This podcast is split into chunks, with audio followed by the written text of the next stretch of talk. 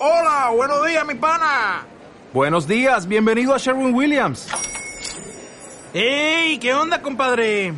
¿Qué onda? Ya tengo lista la pintura que ordenaste en el ProPlus app. Con más de 6.000 representantes en nuestras tiendas listos para atenderte en tu idioma y beneficios para contratistas que encontrarás en aliadopro.com. En Sherwin Williams somos el aliado del PRO.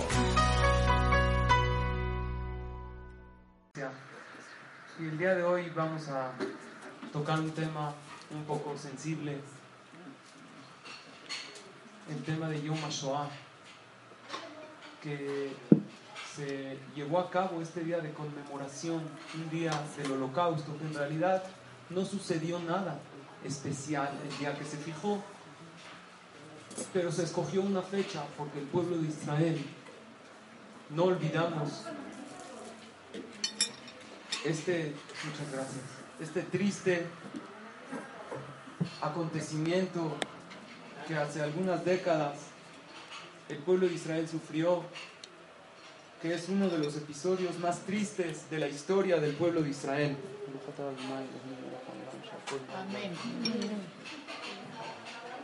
Entonces el día de hoy, a lo mejor se van a reír poco, pero vamos a aprender mucho.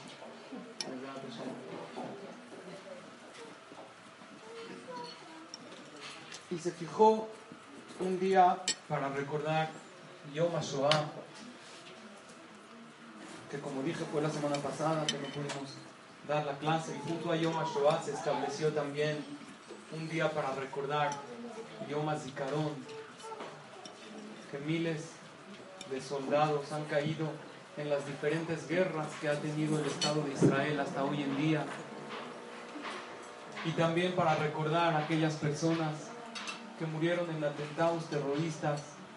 Pero principalmente hablaremos de lo que es Yom HaShoah y precisamente que estamos en días también que son un luto para el pueblo de Israel, en los días de Sefirat Omer, que recordamos el triste episodio de 24.000 alumnos grandes Talmideh Jajamim de Rabbi Akiva que murieron durante los días después de Pesach hasta el día 33 del Omer. Este triste episodio de la Shoah tuvo lugar entre el año 1939 a 1945. Todas estas fotos las hemos visto en muchas ocasiones de cuerpos de nuestros hermanos de Udín, aún de niños, y cada vez que las vemos, aunque ya las conocemos, despiertan en nosotros el sentimiento de dolor por nuestro pueblo. No vamos a estudiar el día de hoy historia, que la historia es conocida, sino hablaremos principalmente de preguntas que surgen cuando nos acordamos de este episodio triste de la historia. Cuando vemos niños que perdieron la vida, cuando vemos tantos millones de Yehudim que fueron cruelmente asesinados, quemados, y todo a cargo de una sola persona, Imam Shemó, de una sola idea. ¿Cómo puede haber tanta crueldad en un ser humano? Se despiertan en la persona las siguientes preguntas que vamos a tratar de responderlas. Pregunta número uno que mucha gente pregunta, y aunque ustedes no lo crean, creo que vamos a salir el día de hoy con una respuesta clara. ¿Dónde estaba Hashem en el holocausto? Acabó su es piadoso. ¿Dónde está la piedad de Hashem? Pregunta número dos. Entiendo que existen castigos en el pueblo de Israel, pero ¿por qué un castigo tan severo? ¿Por qué algo tan duro? ¿Por qué aparentemente una matanza despiadada? Pregunta número tres. Aunque me expliques por qué el pueblo de Israel merecieron un castigo, esta pregunta mucha gente la pregunta y creo que muchas de ustedes se la han preguntado. ¿Por qué murieron y sufrieron tzatikim que no pecaron nada? O niños que son inocentes, según la Torah, una persona antes de la edad de Bar o Bat Mitzvah no carga con su saberó, porque la Torah considera que es un niño y que todavía no tiene la madurez para discernir entre el bien y el mal, no merece castigo. ¿Por qué niños?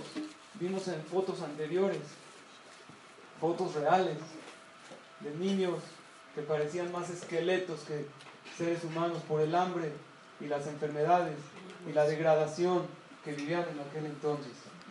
Y pregunta número cuatro, ¿existe algún consuelo real para la tragedia que el pueblo de Israel vivimos?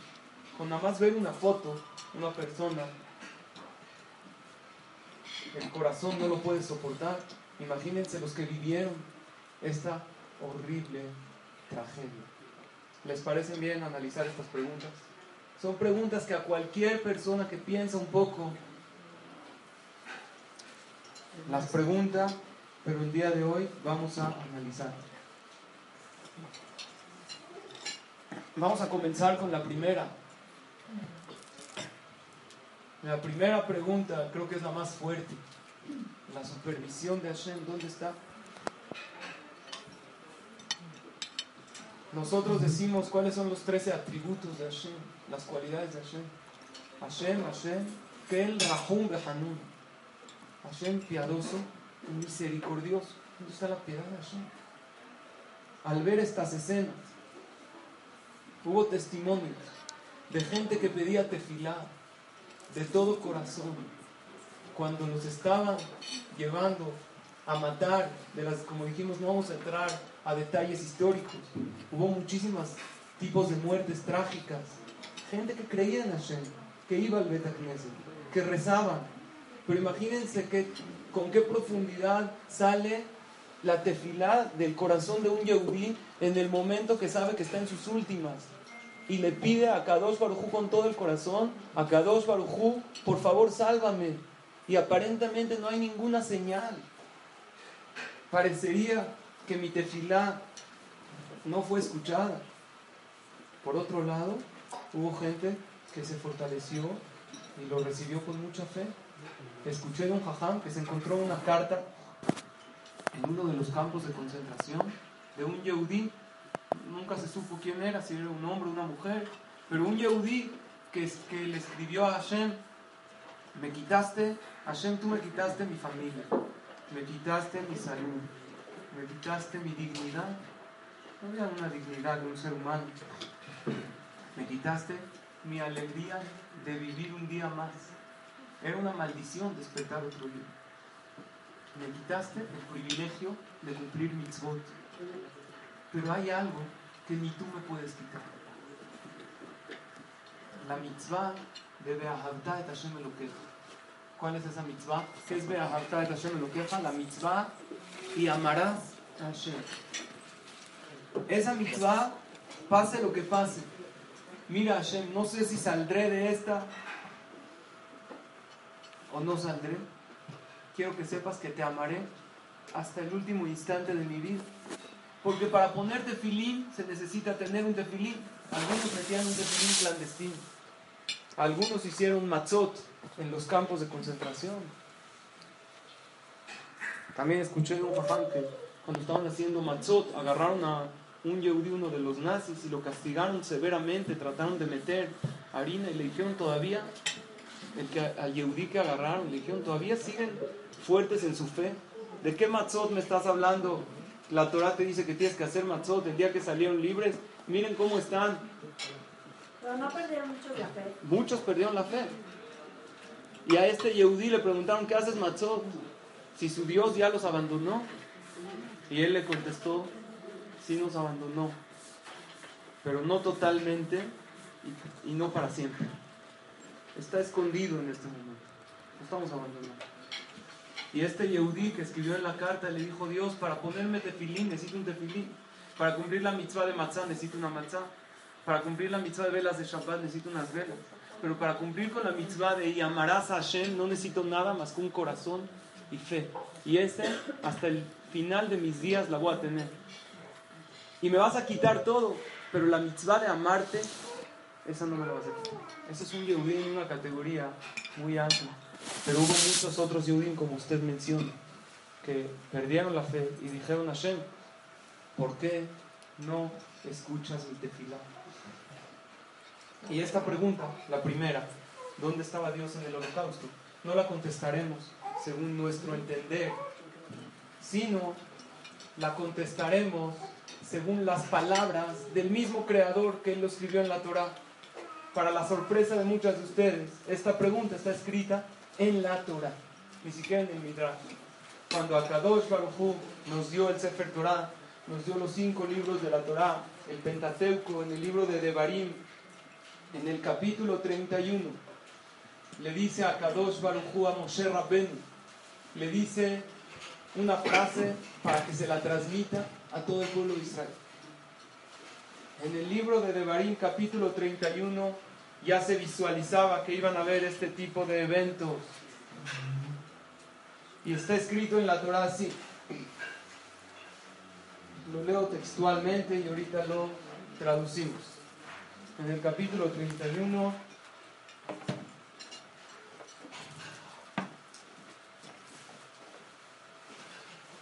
en el versículo 16. Vayomer Hashem el Moshe. Y le dice a Hashem a Moshe. Y magoteja después de tu muerte, Bekama amas de Bezaná, Elohim Ejara Aretz. Este pueblo se va a parar y se, se van a desviar detrás de los ídolos. Asheruba Shama Bekirbo y se van a mezclar con los pueblos extranjeros de la tierra. Baazabani, Karatito. Y me abandonarán y van a transgredir el pacto que yo pacté con él. ¿Cuál es el pacto? La Torah. Le dice Hashem a Moshe, si sucede que el pueblo, por mezclarse con los demás pueblos, van a transgredir mi pacto, ¿qué va a pasar? Bejará Dice el otro pasú. Vean, está textual en la Torah. Lo que sucedió en el holocausto en tres pesuquín. Me voy a enojar con ellos. Se encenderá mi furia hacia ellos. Va a y los abandonaré. Y voy a esconder mi cara de ellos y van a ser consumidos. Un y les van a alcanzar muchos males y sufrimientos. De amar y aquel día la gente se preguntará: ¿Aló al quien Elokai de Kirbi ¿Acaso porque no está Dios con nosotros nos pasaron todos estos males? O sea, la gente, Hashem ya dijo que va a llegar un momento que la gente se va a preguntar: ¿Dónde está Hashem? Y esa pregunta, todo el que estudia la historia del holocausto se pregunta, ¿dónde estaba Dios en ese momento? Pero acá dos Baruj ya había dicho desde antes que va a llegar un momento que la gente se va a preguntar, ¿dónde estoy? Pero en realidad no es de que no estoy. Dice el otro pasú, teras tir panay bayomahu. Pero yo esconderme esconderé en aquel día al kola por todo el mal que ellos hicieron. O sea, si desde el principio Akadosh Baruj dijo que va a venir un momento que la gente se va a preguntar dónde estaba Dios, no podemos culpar y decir dónde estaba Dios en el holocausto. Entonces, si no está, entonces quiere decir que no existe. Claro que no, porque él mismo que dijo que va a llegar un momento que yo me voy a esconder. Y no solamente dice, me voy a esconder, dice, aster astir, esconderme, esconderé. Dos veces. Número uno, no me vas a aparentemente no se va a ver mi presencia. A veces uno ve la presencia de Hashem con las cosas. No solamente no me vas a ver, me vas a buscar y no me vas a encontrar. Doble escondido. Me voy a esconder y cuando me recen no voy a escuchar. ¿Qué quiere decir? Hashem me escucha, pero me voy a, voy a estar ahí escondido, voy a estar atrás, detrás de todo. Entonces no podemos preguntar, no puede llegar una persona y preguntar, ¿dónde estaba Dios en el holocausto? Si Dios permitió el holocausto, quiere decir que Dios, Barminan, no existe y por eso mucha gente renegó en Dios. Porque si hubiera un Dios misericordioso, no hubiera permitido eso. No puede ser, porque Dios desde antes escribió en su pacto que cuando llegue ese momento me voy a esconder. Entonces no puedes decir dónde está, si Él mismo dijo me esconderé. Aunque es difícil la respuesta, está clara en la Torah. Entonces, con eso contestaríamos la primera interrogante, ¿dónde estaba Hashem? Hashem estaba, pero se ocultó. ¿Y por qué si es tan misericordioso no escuchó las tefilot? Porque él desde antes él escribió que en el momento que el pueblo de Israel se mezclen con los demás pueblos y se alejen, y está claro, van a haber muchos males y los van a perseguir. Dice, Beayale Ejol. Beayale Ejol significa van a ser consumidos. Es una manera de decir, no matanza, sino que los cuerpos van a ser consumidos. Y esto se refiere claramente al holocausto. Y Hashem le dice a Moshe Rabbeinu que va a llegar un día así. Pero la pregunta es, ok, entiendo que había problemas. ¿Por qué tanto castigo? ¿Qué sucedió en aquel entonces? Otra vez repito, no somos quienes para entender ni para juzgar el comportamiento de Hashem. Pero hay un libro que se llama Haye Olam. Haye Olam está escrito por el Stipler, es el papá de Rav Haim Kanievski. Él en uno de sus libros, Haye Olam, escribe en el capítulo 25 algo increíble, escuchen bien. Cuando habla del holocausto, él dice, esto es sus palabras textuales, vamos a traducirlas. Aquí, en este episodio de la Torah y en lo que pasó en el holocausto, vemos la mano de Hashem, la presencia de Hashem. La primera vez que empezó organizadamente y tuvieron un nombre aquellos que se rebelaron, siempre hubo gente que desertó en el pueblo de Israel, pero no eran como tal un grupo organizado de desertores que se pusieron un nombre, llevaban una ideología y abanderaban una, un ideal. La primera vez que hubo fue en Alemania, de Gama Gezeral a Gila Misham. El decreto de matar a todos los Yehudim empezó en ese momento. ¿Qué movimiento empezó en Alemania antes del holocausto? El movimiento conocido llamado la Haskalah. La Haskalah viene de la palabra Seje. Nosotros somos inteligentes. Se traduce comúnmente como el iluminismo. Fueron Yehudim que desertaron a la Torah y dijeron nosotros vamos a iluminar al mundo. Y de ahí surgió todos los movimientos posteriores del reformismo, o aquellos que se llaman conservadores, como que disculpándose que nosotros no reformamos la Torah, conservamos las tradiciones, pero también reformamos ciertas cosas que a nosotros sentimos que a nuestro criterio hoy en día no aplican. ¿Dónde comenzó este movimiento de Ascalá? En Berlín, y de ahí se difundió, se expandió a toda Alemania y a muchísimos países de Europa. La asimilación empezó a ser cada vez más fuerte hasta que llegó a un 60% de asimilación en Alemania y está claro en la Torá, en la diapositiva que les pasé hace unos minutos y el Pasuk dice claramente qué va a pasar con este pueblo, se van a mezclar con los demás pueblos. Vean cómo le dice Hashem a Moshe.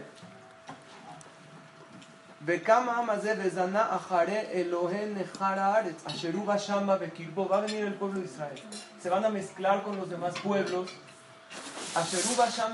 y se van a asentar en ese lugar, mezclándose, asimilándose. Y en ese momento me enfureceré con ellos porque ellos transgredieron mi pacto y me esconderé y aunque me busquen, no me encontrarán.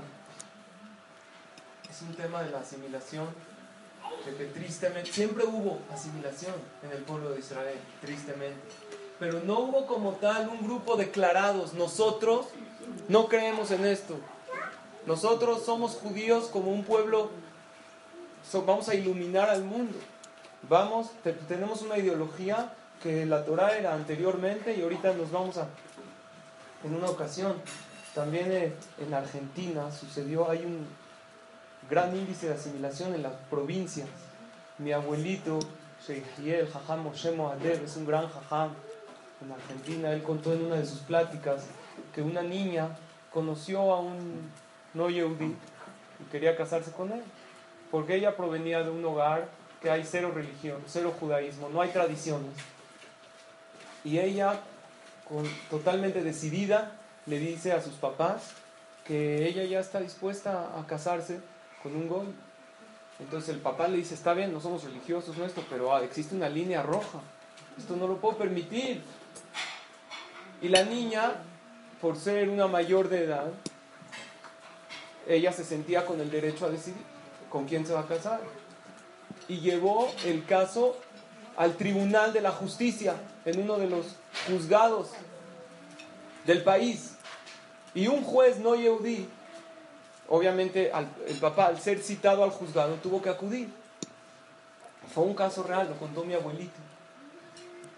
El juez, obviamente, checando todas las legislaciones del país, un papá no tiene, si su hija es mayor de edad, no tiene el derecho a impedirle.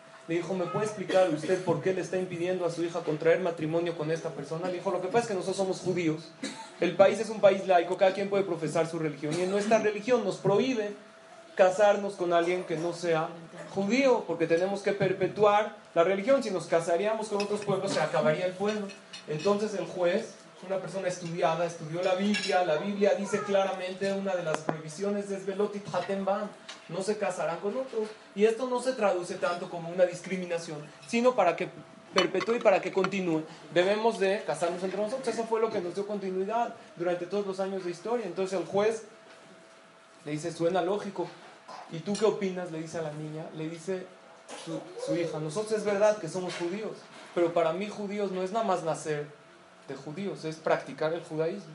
Así como uno que estudió medicina y no la practica, no es médico. Nosotros somos judíos, pero no practicamos el judaísmo. En mi casa no hay Shabbat, no hay kosher, no hay tradiciones, no hay nada de judaísmo. ¿Por qué de repente mi papá se agarra y se aferra de esta mitzvah? Que es verdad que está prohibido, pero también hay otras cosas prohibidas que no las hacemos. Y el juez dijo, ¿es verdad lo que hija está haciendo? Sí. El juez dictaminó y se estableció en las leyes del país y como en realidad no hay ninguna tradición ni evidencia de práctica del judaísmo en su hogar y en su familia, ella se puede casar. Ahora, obviamente, claro que no tiene razón, esa es la mentalidad de un no yehudí. Nosotros sabemos que no importa si cumples mitzvot o no cumples mitzvot, tenemos la prohibición de lo que es casarnos, juntarnos, revolvernos con los otros pueblos. Y como dije, no como una manera de discriminación barminal. El judaísmo le, le desea el bien a todos los pueblos del mundo, pero cuando hay dos ideales diferentes, no es bueno para la pareja. No, no va a caminar. Si nosotros tenemos un ideal de cumplir 613 mitzvot y el Goy tiene, una, tiene nada más 7 mitzvot, entonces no caminaría un matrimonio correctamente, los hijos vivirían una gran confusión. Entonces, claro que él no tiene razón, pero pónganse a pensar lo que un Goy entiende. El argumento lógico judaísmo, si no hay otra parte del judaísmo, ¿por qué esta parte sí la vamos a llevar a cabo?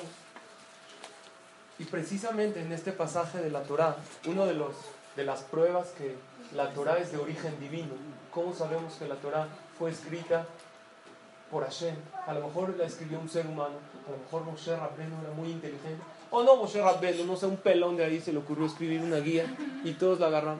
No puede ser porque hay varias evidencias que la Torah es de origen divino, pero una de ellas hay códigos escondidos en la Torah con salteo de letras.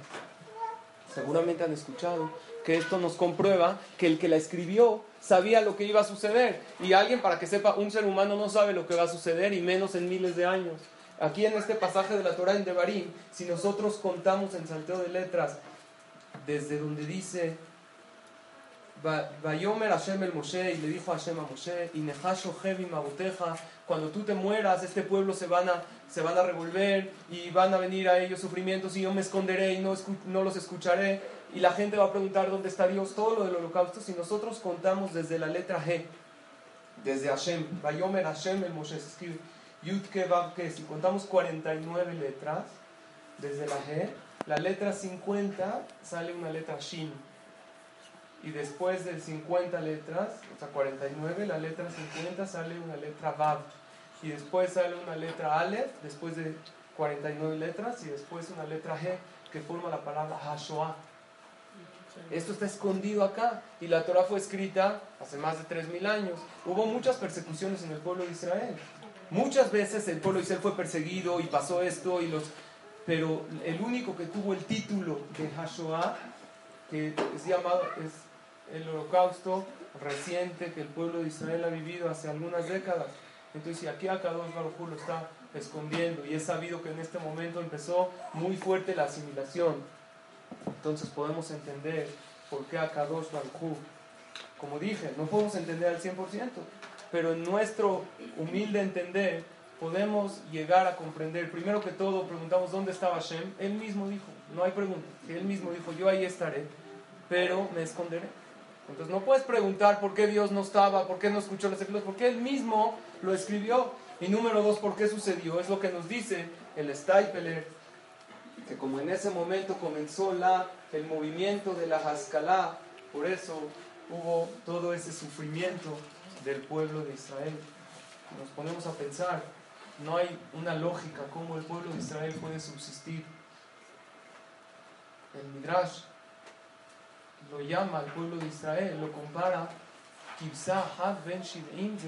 un cordero entre 70 lobos. ¿Qué porcentaje tiene un cordero indefenso? No entre 70, entre un lobo hambriento. ¿Qué porcentaje tiene de vivir un cordero entre un lobo?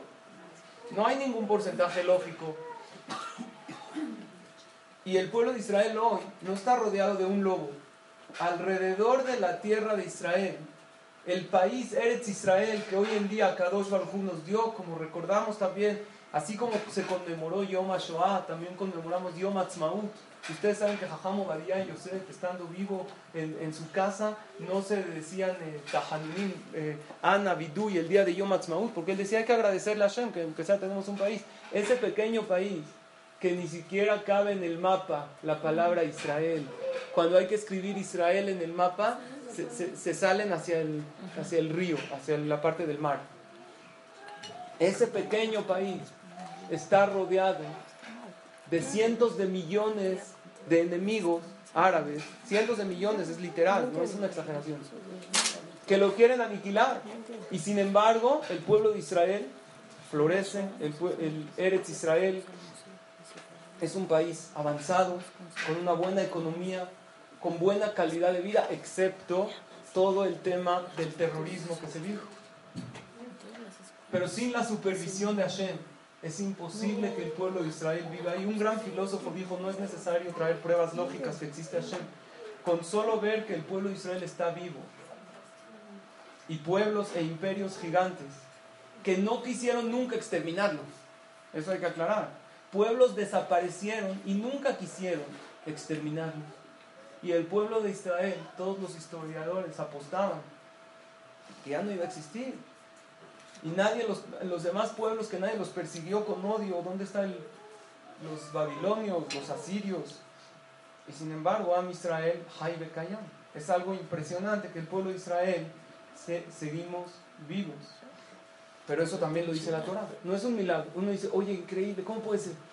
Siempre hubo ese sentimiento, tanto de los perseguidores, como de nosotros los perseguidos, que aquí se acabó todo. Aquellos que en la Inquisición y todo, ellos decían ya, acabamos con los judíos.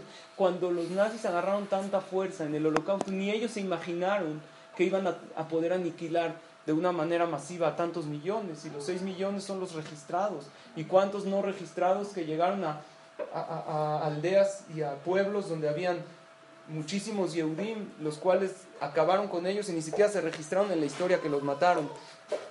Pero eso también lo dice Hashem en la Torah. El que dice, oye, ¿cómo puede ser que sucedió? Yo tengo una pregunta. ¿Cómo puede ser que un pueblo tan perseguido también está escrito en la Torah? Y cuando está escrito y acá dos ya lo puso desde antes, no hay pregunta. En el Humash Vaikra, en el capítulo 26, habla de las persecuciones del pueblo de Israel. Que lo vamos a leer, Bezrat Hashem, en dos Shabbatot, en la Perashah habla que el pueblo de Israel cuando abandonen mi pacto van a ser perseguidos. Y después de todas las persecuciones, dice en el versículo 44, vean qué claro está,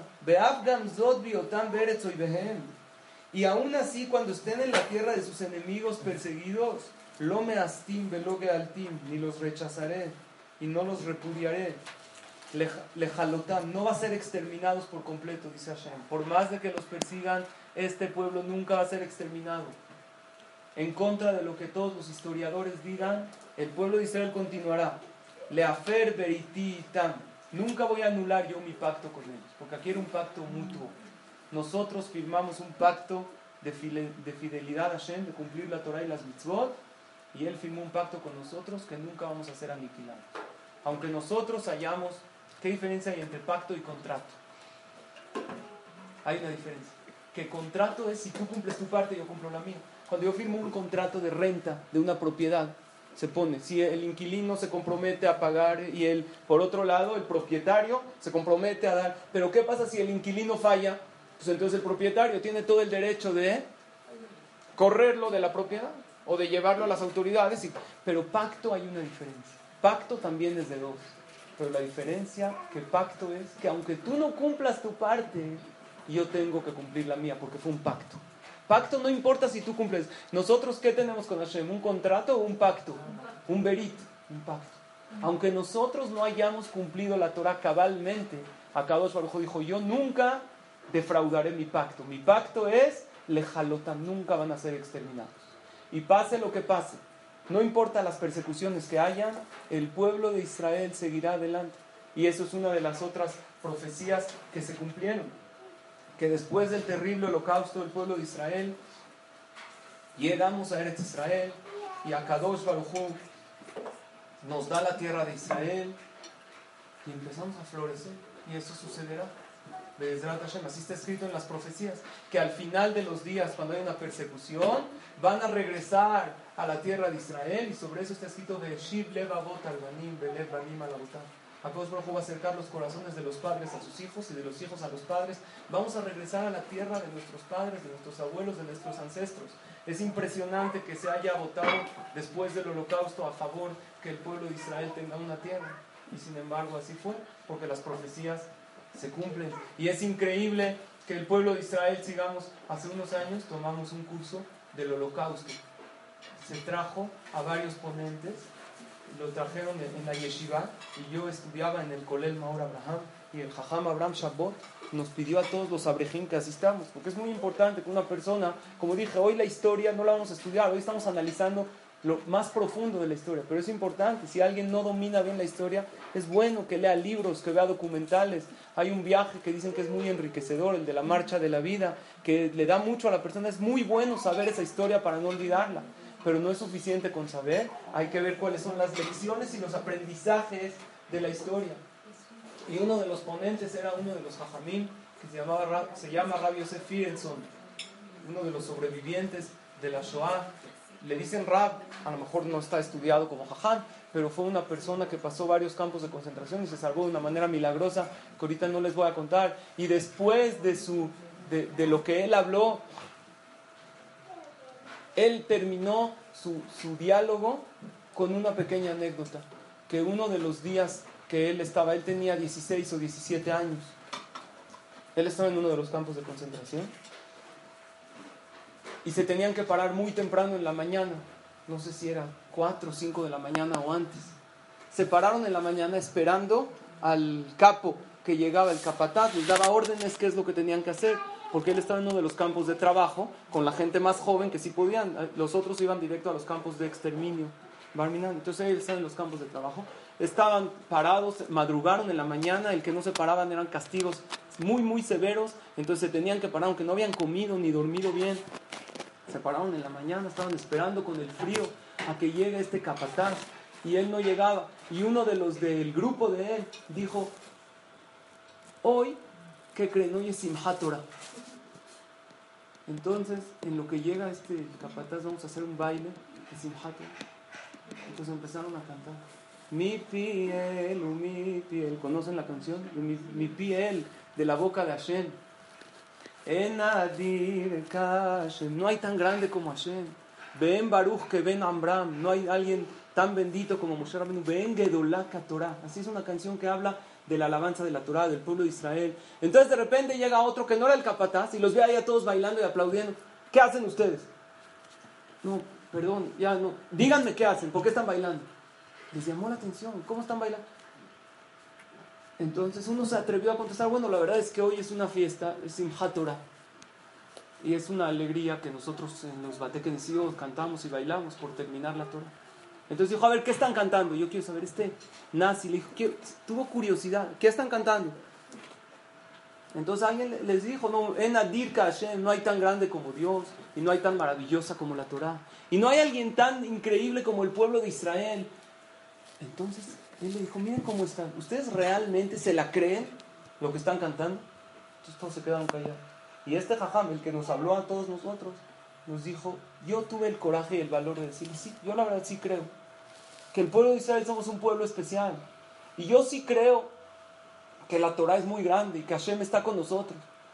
Y cuando él le dijo esto, este nazi se alejó con una sonrisa burlona y, se, y los dejó. Y mis amigos me vieron a mí como que diciendo, ¿de verdad si te la crees? O nada más como es tradición de cantar. Y él dijo, yo siempre en mi corazón llevaba, claro que me la creo. El pueblo de Israel somos especiales, la Torah es increíble. Y finalmente él nos pregunta, y ahora después de todo este episodio yo les pregunto, ¿tenía razón? Claro, que el pueblo de Israel es increíble. ¿Cómo salimos adelante después de tantas persecuciones? Él se alejó burlándose de lo que nosotros estábamos cantando. Pero en realidad la verdad cae por su propio peso. El pueblo de Israel es un pueblo especial. Es un pueblo terco en el aspecto de que nos vamos a veces detrás de nuestras tentaciones sin obedecer a nuestro Creador. Pero esa terquedad y esa fuerza nos ha servido para seguir adelante en la historia, para nunca bajar los brazos. Y finalmente este jajam, así se quitó su saco delante de todos, se levantó la mano y nos enseñó ese número que tenía grabado, marcado en su brazo. Y dijo, lo tengo hasta hoy en día. Pero, ¿quién tenía razón? Ahí está, aquí estamos nosotros. Y ellos ya se aniquilaron. Vamos a continuar con la otra pregunta.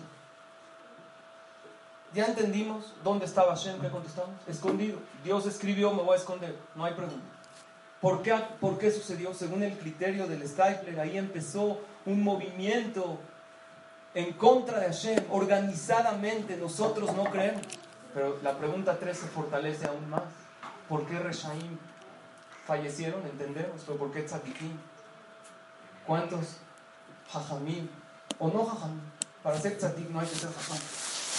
Hay que cumplir lo que se estipula en la Torah. ¿Cuántos niños aparentemente limpios de todo pecado y hasta bebés fallecieron trágicamente?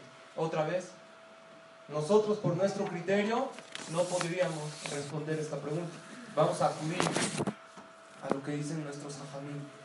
Cuando Moshe Rabbeinu quiso entender el comportamiento de Hashem, Moshe Rabbeinu le pregunta a Dios, que Hashem, quiero, quiero verte.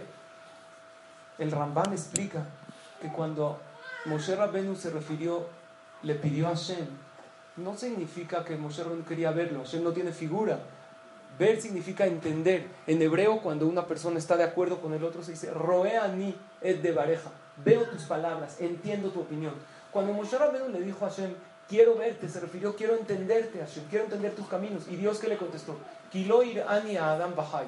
No me puede ver nadie estando vivo. Explica el Maimónides. No se refiere que no me puedes ver. Nadie me puede entender estando vivo, porque el ser humano somos limitados.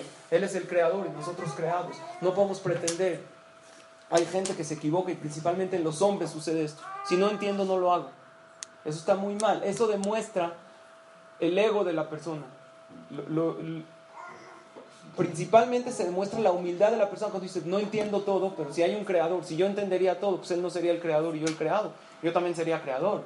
Un jajam dijo, nunca serviría un creador que entendería exactamente todo lo que hace y por qué lo hace. Porque si sí, él no sería Dios, pues ya estaríamos en el mismo nivel. Es lógico que no podemos pretender entender todo al 100%.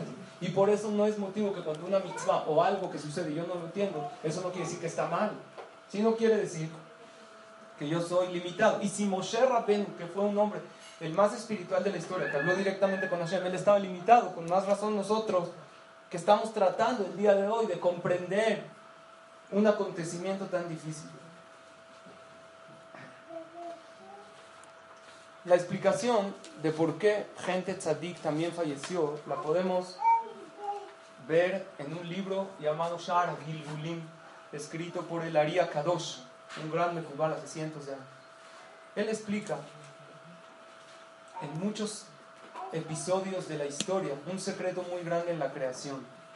La generación que trabajaron fuerte en Mitzrayim, pongan atención, ahorita estamos saliendo de la festividad de Pesach rumbo a Shavuot, tenemos una conexión de Pesach con Shavuot, recordamos en Pesach la salida de Mitzrayim pero no sufrieron tres o cuatro años como en el holocausto. ¿Cuántos años sufrieron de trabajo arduo y duro y mataban a sus hijos y los echaban al mar vivos y los ponían de ladrillos y los hacían trabajar día y noche? ¿Cuánto tiempo? 210 y 86 de esclavitud muy fuerte. Dice el Arizal, escuchen bien, es toda esa generación por qué sufrió. Nosotros preguntamos el holocausto porque lo tenemos reciente, pero yo quiero entender por qué 210 años tuvo que sufrir una generación entera. Dice el Aria Kadosh en Shara Gilgulim, nosotros nomás vemos esa parte de la historia, que toda esta generación era reencarnación de la generación del diluvio y la generación de Dora Palaga, la generación de la dispersión. En la generación del diluvio pecaron. ¿En qué pecaron? En inmoralidad. Entonces, y en robo, se les dio chance de hacer teshuva. Todos ellos que murieron en el diluvio volvieron a regresar al mundo, las mismas almas, en otros cuerpos, en otra generación. En la generación de la dispersión, que acabó Baruj los dispersó a todos. ¿Por qué les, Hashem siempre da chance para que el ser humano arregle su pecado? Pero los volvieron a traer en la generación de la dispersión. Conocen la historia de, la torre de Babel. Hicieron una torre alta con un ídolo para pelear contra Hashem. ¿Que eran tontos? A ver, yo no entiendo. ¿Creen, ¿Crees en Dios o no? Claro que creen. Porque si no, ¿cómo van a pelear con alguien que no cree? Entonces, a ver, alguien que es inteligente va a pelear contra un Dios. Explica el Targum Yonatan Ben Uziel en la Torah. No eran tontos, no querían pelear contra Hashem. Ellos querían, sí existe un creador, pero hay una ideología que el creador, él, que ponga sus leyes en la parte celestial, en los ángeles, en los astros. Pero aquí en este mundo, el ser humano decide con su propio criterio, como hay mucha gente que piensa lo mismo. El Sefer Torah, besitos, pero ahí está bien en el Ejal guardado, que no se meta en mi vida. Entonces es lo que ellos dicen. ¿Cuál era la torre de Babel? La torre significa el poder. Akadosh Baruj tiene poder allá. Y por eso pusieron un ídolo hasta arriba de la torre con una espada, diciendo como Dios sí existes, pero tú mandas desde el cielo para arriba. Pero aquí abajo, ¿quiénes mandamos y quiénes decidimos las leyes? Los seres humanos. No queremos las leyes de Hashem. Habían siete mitzvot en aquel entonces. Entonces se les volvió a dar chance de reparar y otra vez se rebelaron a Hashem. Esta generación que vinieron en la generación del diluvio murieron. Vinieron en la generación de la dispersión y murieron. Hashem les volvió a dar chance de reparar su pecado. ¿Cuándo regresaron en reencarnación? En Mitzrayim. Y así como ellos pecaron trayendo niños al mundo de manera prohibida, entonces a Kadosh Baruch les hizo que traigan niños de manera permitida y los mataron a todos esos niños. ¿Por qué los echaban al río? Porque eran almas para reparar su pecado. Así los repararon, muriéndose de esta manera. ¿Y, cuál era el, castigo de ellos? Que tenían que poner, dice, Vaimareru et Amargaron la vida de los judíos en Mitzrayim, Behomer con ladrillos. ¿Cuál fue el pecado de la generación de la dispersión? ¿Cómo construyeron la torre? Con ladrillos, con muchos ladrillos. Entonces, así como hicieron los ladrillos para pecar, ahora que hagan los ladrillos para perdonar. Y ellos vinieron otra vez. Y cuando vinieron otra vez y vieron los milagros de Hashem, y ahora hubo quien no reconoció a Dios en Mitzrayim, ya murieron, no repararon. Pero aquellos que sí reconocieron a Hashem, entonces salieron de Mitzrayim, sufrieron, sí, muchos años, pero después salieron, vieron milagros y Hashem les dio la Torah. Entonces dice el Arizal que cuando se acerque el final de los días de la creación, va a llegar el mundo a un final y van a bajar muchas almas en las últimas décadas Muchas, como ya se necesita arreglar, Hashem va a mandar muchas almas juntas que necesitan un tikkun. Millones de almas. Puede ser que sean aquellas almas de que Akadosh Baruj quería repararlas y por eso mandó. Oye, pero el niño que pecó y el tzadik que hizo de malo. Si tú no sabes qué hizo de malo en esta vida. Pero a lo mejor este niño en una reencarnación pasada pecó en algo. Y a Kadosh Baruj los mandó para que estos judíos masivamente sufran de alguna manera y que su alma llegue al verdadero tikkun para que estén listos el pueblo de Israel para la llegada del Mashiach. Y sucedió que después del holocausto tuvimos Eretz Israel, Baruch Hashem, casi inmediatamente. Y hoy en día estamos viendo muchas señales de la llegada del Mashiach. Está escrito en la Gemara, en Masejet Sotah, que antes de la llegada del Mashiach, el gobierno de Eretz Israel no van a atribuir su fe en Hashem. Siempre el gobierno de Am Israel fue gente que se apegaban a Hashem. Va a ser un, gobierno de que no van a tener fe en Akadosh Baruch y que va a haber corrupción en la tierra de Israel y va a haber inmoralidad y todo eso se está cumpliendo. Entonces, si nosotros vemos que el Arizal dijo hace miles de años, hace cientos de años, que antes de la llegada, antes del fin del mundo van a venir millones de almas que tienen que repararse Y así como en Mitzrayim, no entendemos, pero ah, después de entender que es reencarnación del Mabul, del diluvio y de la torre de la dispersión, entonces ya entiendo por qué sufrieron. Entonces el Arizal ya lo había dicho desde antes. Entonces, en ese momento bajarán muchas almas y va a haber un tikkun para preparar al pueblo de Israel. Entonces eso fue como una... Y ya lo había dicho el Hafez Haim en el tiempo antes del holocausto, que va a venir una guerra muy difícil que el pueblo de Israel va a sufrir. Y esto es una preparación para del Mashiach. Y después Akadosh Baruj contó 50 días, que son los días del hombre que estamos contando ahorita para recibir la Torah después de tantos sufrimientos en Mitzrayim. Akadosh Baruj lo preparó de esta manera. Entonces, si nosotros pensamos que estos bebés que murieron como ladrillos en, en y que aventaron a los niños en el, en el mar, y que Akadosh Baruj como mencionamos, dice en Perashat Vaikra, que después de todo esto, aunque el pueblo de Israel nos abandone, yo los voy a traer a Eretz Israel, el pasú que les cité antes, y que esto también se cumplió. Entonces vamos a estudiar un pasú en Perashat de Barim, en el capítulo 32, que dice, Atzur tamim paolo de Akadosh es su fuerza es que todos sus caminos son correctos. El emuná ben abel tzadik beyasharhu. Con Akadosh no hay algún error en su conducción en el mundo. Entonces, ¿qué quiere decir? Que hubo algo en las vidas anteriores que nosotros no sabemos. ¿Saben qué pasó hace unos años? Uno de los grandes jajamín de Israel mencionó en una de las clases, era Yom HaShoah, y dijo que todos los que fallecieron en la Shoah eran almas de gente que pecó, y Akadosh Baruj Hu mandó el holocausto para apiadarse de ellos y arreglarlos. ¿Saben cómo salieron en contra de ellos en los medios de comunicación? Hablaron pestes de este jajam, cómo habla así, de gente que murió trágicamente. Y en realidad no está hablando mal, está hablando bien. Es gente que en, las, en una vida pasada pecó, falló, todos fallamos, somos seres humanos. Y acá no estamos diciendo que qué bueno que pasó, claro que no. Pero si el Ariza lo dice, nosotros quién somos para contradecir. Y Akadosh Barujú trajo este acontecimiento triste para reparar. Y son almas que están en el Ganeden agradeciéndole a Hashem. Entonces es difícil comprenderlo. Está escrito en el Arizal. Y él escribió un libro que se llama Shara Gilgulim. Y ahora, el tema de la reencarnación no es un tema judío. El tema de la reencarnación es universal. Hay maneras científicas para comprobar el tema de la reencarnación con regresiones, con hipnosis. Hay gente, ustedes saben, que se acuerdan de sus vidas anteriores. No dicen que existe un, un concepto de gente que, que, cuando viene a un lugar, oye, yo sentí haber estado aquí antes. Probablemente es en una vida anterior. Hoy en día cuando un joven te dice, oye, yo sentí estar aquí antes, ya no es prueba. ¿Qué? ¿Cómo sentiste? No es que se me conectó el wifi. Entonces se conecta. Pero anteriormente sí era real. Una persona sintió un lugar donde nunca estuvo, donde, donde nunca, nunca había, o, o gente con regresiones que hablan idiomas de países que nunca estuvieron. ¿Cómo puede ser? Eso comprueba que tuvo una vida anterior, que entonces existen, son conceptos no judíos, son conceptos, el tema de la reencarnación es un tema que hoy en día comprobado y aceptado también por la ciencia. Entonces, cuando te pregunten, oye, ¿y por qué gente tzadikim también fallecieron? Si es porque empezó, como dijo el Stapler, todo el movimiento del iluminismo y de ahí se derivó el reformismo y todo, entonces, ¿por qué gente tzadikim? Porque hay cuentas de gente, tú no, tú no sabes. Y el Arizal dice que al final de los días, en el último milenio, Hashem va a mandar para reparar, como ya se acerca, va a mandar una reparación general de millones de almas que necesitan reparación para que lleguen a su categoría alta. Entonces, ¿tú no somos nadie para cuestionar. Pero falta la última pregunta. La primera, ¿dónde estaba Hashem? Pues él puso, me escondí.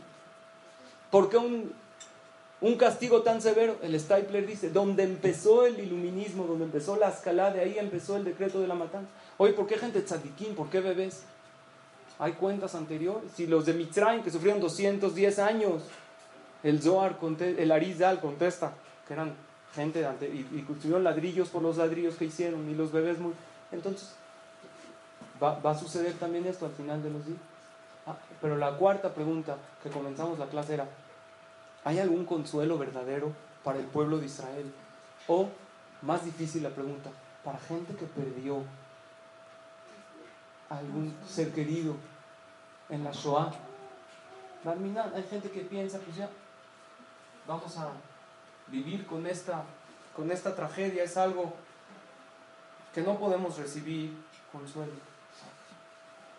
Lo que tenemos que saber es que cuando la persona se va de este mundo, la cosa no acaba aquí. Todavía hay una vida después. Hay un concepto que se llama Tejiat la resurrección de los muertos. Otra vez. No lo podemos entender al 100%. Hay mucha gente, cuando yo digo esta, este concepto, me dicen, la verdad, jajam, sí suena muy, o sea, yo sí creo en las cosas de la Torah, pero que se van a levantar, los, así que van a tocar en el... tiene, por favor, abra. Está muy raro creer en esto. Si el cuerpo se desintegró. Explícame cómo es posible que se van a parar. Sin embargo, la Torah lo dice. Y aunque no te des cuenta, lo dices en la Amidad, en la Tefilá. Nosotros creemos que Akadosh Baruj va a mandar la resurrección de los muertos. En el libro Daniel, que es de los 24 libros del Tanakh, capítulo 12, versículo 2, habla claramente del concepto de Tehiyat Dice así, en el momento, ahora, también quiero decir algo. Oye, a lo mejor este señor Daniel inventó un... No, porque en los libros del Tanakh están escritas profecías hace miles de años que se acaban de cumplir ahorita. Y esta es una de las profecías que no se han cumplido, pero todavía no ha habido una profecía que está escrita y nunca se cumplió. Está escrito, después de haber tragedias, van a llegar a Eretz Israel. Profecías desde el tiempo que Hashem dio la Torah que se cumplieron una por una. Entonces, esta es una de ellas. No porque no se ha cumplido, es que es mentira. Entonces dice así, de Rabbim, lo pueden ver adentro, libro Daniel, capítulo 12, versículo 12, el concepto de Tejiata Metim, resurrección de los muertos. Muchos de los que Yeshenea, vean cómo le llaman los muertos, los dormidos en la tierra cuando una persona tiene este concepto de la muerte, cuando alguien está dormido, una mamá ve a su hijo dormido y le llama a comer, no sabía que está dormido, se quedó dormido. Moshe, no contesta, no contesta. Es que ¿por qué no contestas? Llega, lo ve dormido en el sillón. Ah, está dormido, no importa. No sé, alarma. Cuando una persona ve el concepto correcto de la muerte, están dormidos en la tierra. Se van a despertar. Muerte no es ahí, se acabó todo.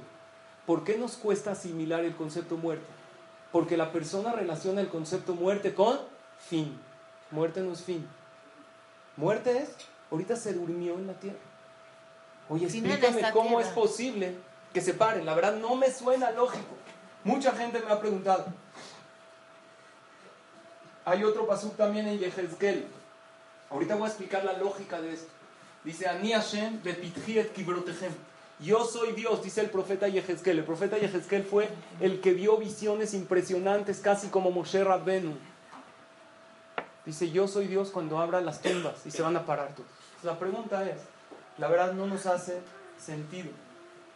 Hay gente, les digo, me tocó aquí en el CNI, saben que me dijo, yo creo en la Torah, pero la verdad esto no me hace sentido. ¿Cómo es posible que un cuerpo que ya se murió, la verdad, cualquiera de ustedes, ahorita me imagino que están pensando, la verdad, no se me hace lógico. Escuchen este ejemplo increíble. Imagínense una persona que vive en Antártida, en un lugar donde no hay vegetación, no hay campos. Come carne, nunca vio cómo crecen las plantas, nunca salió, no tenía televisión. Es un ejemplo hipotético.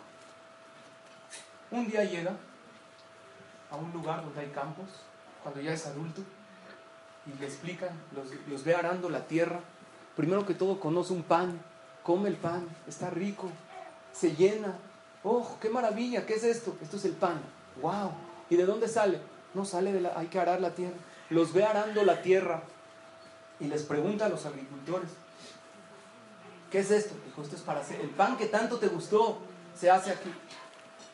Entonces él ve, esta persona que creció en Antártida, oigan este ejemplo, les va a ayudar muchísimo para entender el concepto de Tejiata Ve que agarran costales con granos y los empiezan a esparcir en la tierra. Dijo, ¿puedo saber qué hacen?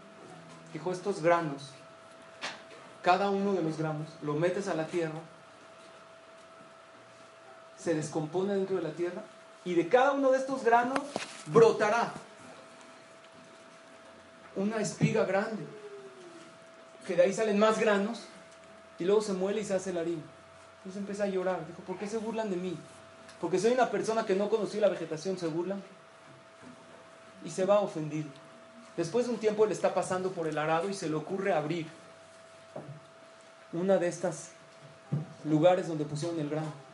Y ve que el grano que pusieron está podrido y está descompuesto. Y llora y dice, ¿por qué tanto trabajo echado a perder? Tanto trabajo de, cargar costales y todo para que se pudra aquí. Después de unos meses, pasa por ahí y ve espigas de trigo muy elevadas, ve parte verdosa con plantas y todo este trigo se va meciendo con el viento, grande, bien crecido. Y dice, ¿qué pasó? Le dijeron, ¿te acuerdas todo este grano que se descompuso y se pudrió? De todo esto se convirtió en algo increíble, en esto que estás viendo. Él, ¿por qué no lo entendía? Porque no estaba acostumbrado. ¿Qué es más difícil entender? Que un muerto va a revivir. Es lo mismo, un grano se pudrió el cuerpo y de ahí Hashem lo va a regenerar. Y se ¿por qué esto lo podemos entender esto? ¿No sabes por qué? Porque no estamos acostumbrados. Tú puedes entender que un bebé puede venir al mundo, sí. Él nunca estuvo. Alguien que ya estuvo, pues es más lógico que esté otra vez. A Kadosh Baruj de ahí lo va a regenerar la persona. ¿De dónde lo va a regenerar? Dice el Zohar que hay un hueso que tiene la persona que se llama luz. Este hueso que está como por la nuca es indestructible. Y aunque una persona lo pulverice, todo el cuerpo se acaba, este hueso nunca se acaba y de ahí se va a regenerar todo el cuerpo. Oye, pero no lo entiendo. No lo entiendes porque no lo ves. Tampoco entiendes cómo se forma un bebé. Si una persona nunca hubiera pensado ni le hubieran enseñado la maravilla de la gestación, pues tampoco lo entendería. Entonces, ¿por qué se nos dificulta entender la resurrección de los muertos? Está escrito en la Torah. El Maimónides dice que es uno de los 13 principios del judaísmo. Que un judío que no cree en Tejiat no tiene parte en el pueblo de Israel. Y por eso dice el Pasuk, no todos se van a despertar. Berrabim, muchos. ¿Por qué muchos? Porque van a haber algunos. Está escrito que hay la mayoría se van a, van a revivir en la resurrección de los muertos. Pero, por ejemplo, está escrito el que prestó con intereses, no es el tema, porque el que se puede prestar con intereses a un yehudí, haram, presta dinero con... Te presto 100 pesos, pero me pagas 120. No se va a despertar en Tejiata Metim. O el que no cree, el que le dices, oye, de verdad va a haber Tejiata Metim. Ya, ya, ya, bájale, ya. A ver, cuéntame uno de vaquero. El que no cree en la resurrección de los muertos, tampoco se va a parar el Tejiat Pero ¿por qué no creemos? Porque no estamos acostumbrados. Pero también, así como es ilógico que una semilla se pudra y salga trigo increíble para hacer pan. Pero como estás acostumbrado, lo ves. Igualmente, una semilla se pudre, sale un árbol, un cuerpo se descompone. Acá dos Barujú, porque la muerte no es eterna. La muerte es una etapa de transición. Por eso acá dos Ateba es la naturaleza, suma lo mismo que Elohim, que es 86. ¿Quién hizo toda esta naturaleza? Hashem. Hashem no puede hacer una naturaleza, así como una semilla se pudre, puede salir, también puede generarse, crearse un ser humano. Y el mundo se llama Haolam. Haolam viene de Heailem, oculto. Hashem se oculta en el mundo. Tú no te das cuenta las maravillas que ha sacado el consuelo verdadero. Y no es algo para tranquilizar, para aquella persona que perdió a un ser querido en la Shoah, o cualquier, o para nosotros como pueblo de Israel es que todos aquellos que murieron al Kiddush Hashem los veremos cuando a Kadosh Baruj como dicen los profetas, si todas las profecías se cumplieron, ¿tú crees que estas no? Claro que se van a cumplir. Entonces con esto respondimos, aunque no tocamos toda la parte de la historia en sí, porque es muy amplia, las preguntas principales de lo, de lo que es la inmunidad. A Kadosh Baruj nos aclaró, yo me esconderé, pero no pierdan la fe en mí, Hubo muchos Yehudim que sabían que Hashem estaba escondido. Y en el momento que el pueblo Israel masivamente nos rebelamos contra Hashem, hay rebelión particular. Está mal, pero es tolerante. Pero masivamente eso despierta una furia delante de Hashem. Oye, ¿por qué tzadikim y bebés? ¿Tú qué sabes que reencarnaciones enteras? Y más que el, el Aria Kadosh dice que antes de la llegada del Mesías, Hashem va a mandar almas en muchísima cantidad para reparar. Y lo que dijo es tan grande. Tenía razón. Sí, eran almas de que fallaron y Hashem mandó este holocausto para reparar esas almas, porque Hashem quiere el bien de todo el pueblo de Israel. Y el consuelo es que finalmente se van a levantar. Y el pueblo de Israel florece hoy en día. Y el pueblo de Israel, de Kayam. Y hoy, eh, así como conmemoramos la semana pasada Yom HaShoah, también le agradecemos a Hashem por tener Eretz Israel. Y ahí está, aquí estamos. ¿Quién podía imaginar? No es la única clase. ¿En cuántas clases? ¿Cuánta gente está estudiando Torah? Ve a los Kolelim. ¿Cómo es posible que un pueblo seguimos estudiando una Torah de hace miles de años? ¿Quién lee un libro de hace mil años? Nadie. No existe un pueblo así. Dame un periódico de ayer, no de hace mil años. No, hace, no sí, lo tiro. Nosotros seguimos analizando la Torah que fue escrita hace 3.300 años. Y seguimos sacando lecciones de vida. Y nos seguimos reuniendo La verdad les agradezco mucho por estar aquí con nosotros. La semana que entra me gustaría analizar del tema de las tragedias en general. Estamos, estamos conmemorando el tema de los alumnos de Rabbi Akiva. Quisiera también analizar por qué hay veces a gente buena le pasan cosas difíciles. Todos nos enteramos del episodio triste que sucedió de esta familia en Shabbat, que se perdieron tantas vidas. Vamos a tratar como el de hoy. No somos Dios, pero según las herramientas que tenemos, a tratar de entender un poco. Espero que con esta clase hayamos quedado un poquito más tranquilas con algunas respuestas que que no son mías. Son todo con fuentes bibliográficas. Señoras, nada más antes de concluir, no rompan filas. Linda, ¿sí? ¿Lo anuncio?